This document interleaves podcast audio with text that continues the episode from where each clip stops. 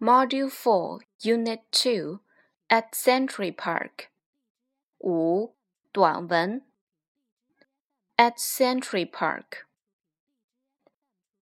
Century Park is big and nice.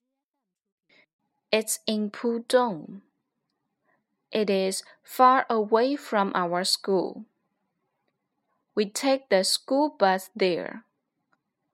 There are some aviaries a lake, and a plant house in it. We have some food, some fruits, and some drinks for a picnic. In the afternoon, we are playing near the lake. Kitty is taking photos with her camera. She likes beautiful flowers.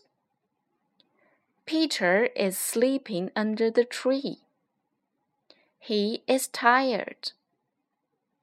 Danny and I are watching the birds in the aviary. We are all happy. What a wonderful day! We like playing at Century Park. We have lots of fun there.